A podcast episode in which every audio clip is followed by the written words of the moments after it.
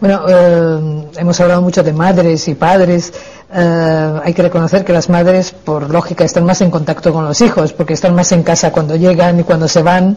Eh, muchas veces, por solo la cara que trae el hijo de, de, la calle, ya sabe que ha pasado algo, ¿no? Esto lo cuento porque me parece que lo importante es conocer a la persona para ir adelantándose a las cosas eh, para comprenderlas después. Eh, sí, hay ahí, pues algunas personas lo llaman la intuición femenina, de poder captar las situaciones. Esto es una temática que no podemos abarcar aquí, pero hay más y más estudios sobre las diferencias entre los cerebros de los hombres y de las mujeres que muestran que son bastante diferentes en algunos factores. Eh, uno de ellos es que parece que el corpus callosum, lo que une los dos lados del cerebro en las mujeres, es algo más grueso eh, que en los hombres, y vamos, esto es el hecho biológico, pero luego viene la interpretación libre, que algunos dicen, pues esto es como si la mujer tuviese una, una autopista en los dos lados del cerebro, y así pues toda la información está fluyendo, brrr, entonces capta con un golpe cuál es la situación, la intuición. Pero en cambio, como dispone de tanta información, habitualmente la mujer tiene más problemas de tomar decisiones, que es eh, la investigación parece mostrar este hecho. En cambio, los hombres, como tenemos una especie de camino de montes entre los dos lados del cerebro, pues tenemos una información muy selecta y que es facilísimo tomar la decisión, pero lo malo es que como disponemos de poca información siempre nos equivocamos. Entonces, pues eh, hay una gran solución el matrimonio, que es eh, los hombres evidentemente debemos de tomar las decisiones, pero siguiendo la intuición de nuestras mujeres, y con esto pues ya resolvemos el tema. Bueno, volviendo, eh, espero que, que se han visto la diferencia entre el hecho biológico y las interpretaciones libres de lo mismo. Bueno, bien, aquí estaba comentando este tema de que la madre, efectivamente, si es ella quien recibe al hijo. Sí, vamos a eh, suponer Los tiempos ya han cambiado muchos, mucho, y ahora con bastante frecuencia son los hijos que reciben a sus padres, que es otro tipo de diferencia muy fuerte dentro de la misma situación familiar. No es lo mismo. Pero si yo soy protagonista, la persona que recibe al otro efectivamente, puedo fijar y conocer de tal manera que es posible prevenir o conocer con un golpe de vista lo que está sucediendo.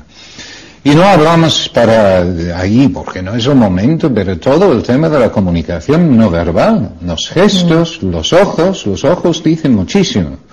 En el tema de la drogadicción, hay personas que luego dicen, pero ¿cómo es posible que estos padres no se han dado cuenta de que su hijo se estaba drogando?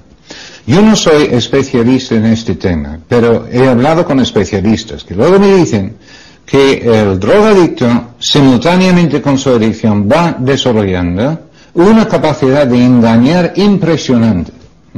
Y una de las pocas maneras que se puede detectar que se está drogando es precisamente por los ojos. La comunicación no verbal, de fijarse en cómo entran los golpes en la puerta, que hay una dejadez, que está empeñado en hacer las cosas, esto es la base de una información absolutamente necesaria para luego conocer y comprender. Y si es el marido, que esté muy poco tiempo en casa, más dificultades va a tener para comprender no solo a sus hijos, sino también a su cónyuge. Y para ser comprensivo hay que ser flexible. Em, sí, en el sentido de que yo puedo aprender a comprender a una persona porque lo voy conociendo, eh, porque habitualmente reacciona de esta manera en estas situaciones. Entonces, pues ya, entre, entre los cónyuges, bueno, una relación conyugal sólida, uno termina en esa situación. Precisamente por eso también, como yo comprendo, conozco también a mi cónyuge, le puedo hacer mucho más daño porque conozco sus puntos débiles. ¿no? no sabes meter el cuchillo sin darle la vueltecita en lo que más le duele. Bueno, pero aparte de esto, también digo que um, cuando la comprensión, mm, que es comprender a distintas personas, si las personas son diferentes como son, requiere la flexibilidad para adaptarme a la situación de cada uno de ellos. Pero cuidado con la flexibilidad porque es otra virtud y que significa que la persona tiene esa capacidad de adaptarse a nuevas personas, nuevas situaciones, pero sin abandonar por ello los criterios de actuación personal.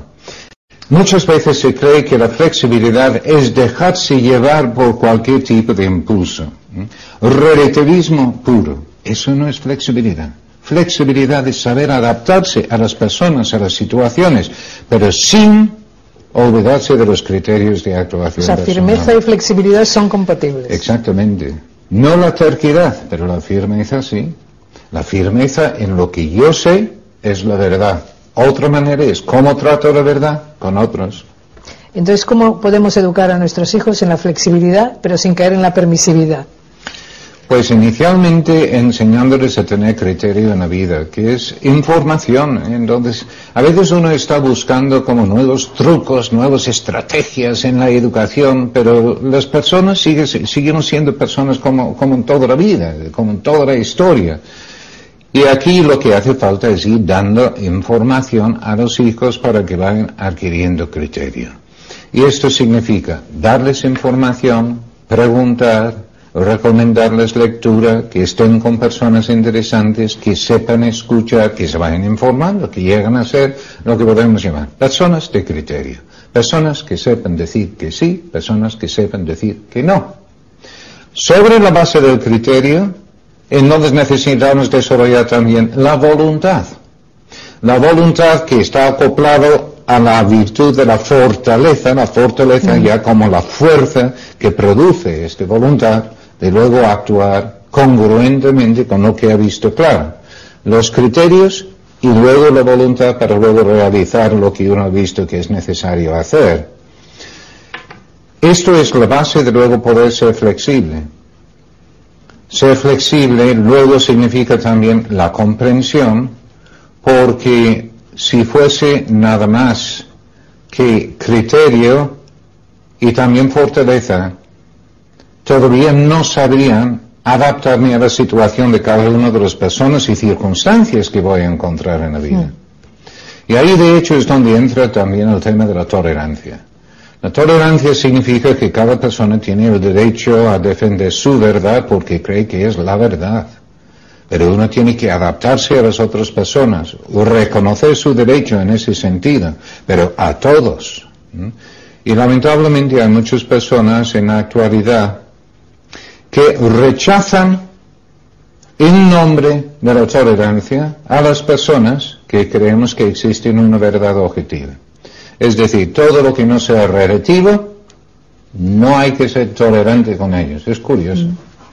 Bueno, volviendo a la comprensión, eh, aquello que decía usted que dice la madre, ¿cómo te voy a comprender si no te comprendes ni tú mismo? Eh, ¿Cómo podíamos, qué ejercicios o cómo podíamos hacer para que los hijos realmente se comprendan a sí mismos? Porque ese sí que es un problema, el que no saben quiénes son y simplemente van exigiendo cosas, ¿no? O uno mismo también. Que lo que uno necesita es una serie de pequeñas pautas, y aunque sea hacer un poco de, propaganda, vamos, en un momento.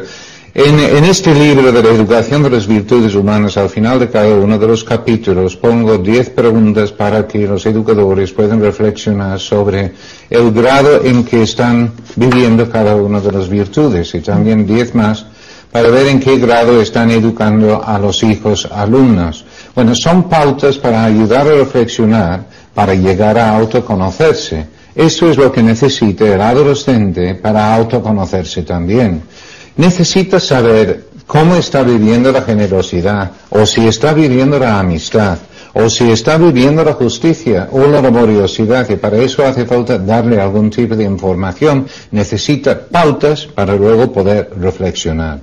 También es útil con los jóvenes que vayan sabiendo algo del tipo de carácter que tienen, si son personas muy emotivas o poco emotivas, si son personas eh, que son muy activos o que no son activos, si son personas que viven muy en el presente o que son personas que sueñan con el futuro y tienen sus recuerdos y mm, cualquier tipo de característica. Aquí yo he utilizado eh, una caracterología de la escena, un autor de los años 30, pero la verdad es que sigo pensando que es útil para una primera aproximación respecto al conocimiento del propio carácter. Pero si podemos ayudar al adolescente a conocerse respecto a su propio carácter, a ver cómo va respecto a cada una de las virtudes, ya dirán cómo va respecto a matemáticas y lenguas sociales de no sé qué en el colegio, hombre, ya terminará teniendo una visión bastante adecuada de su propia situación. Bueno, yo creo que en la educación lo importante es ser optimista.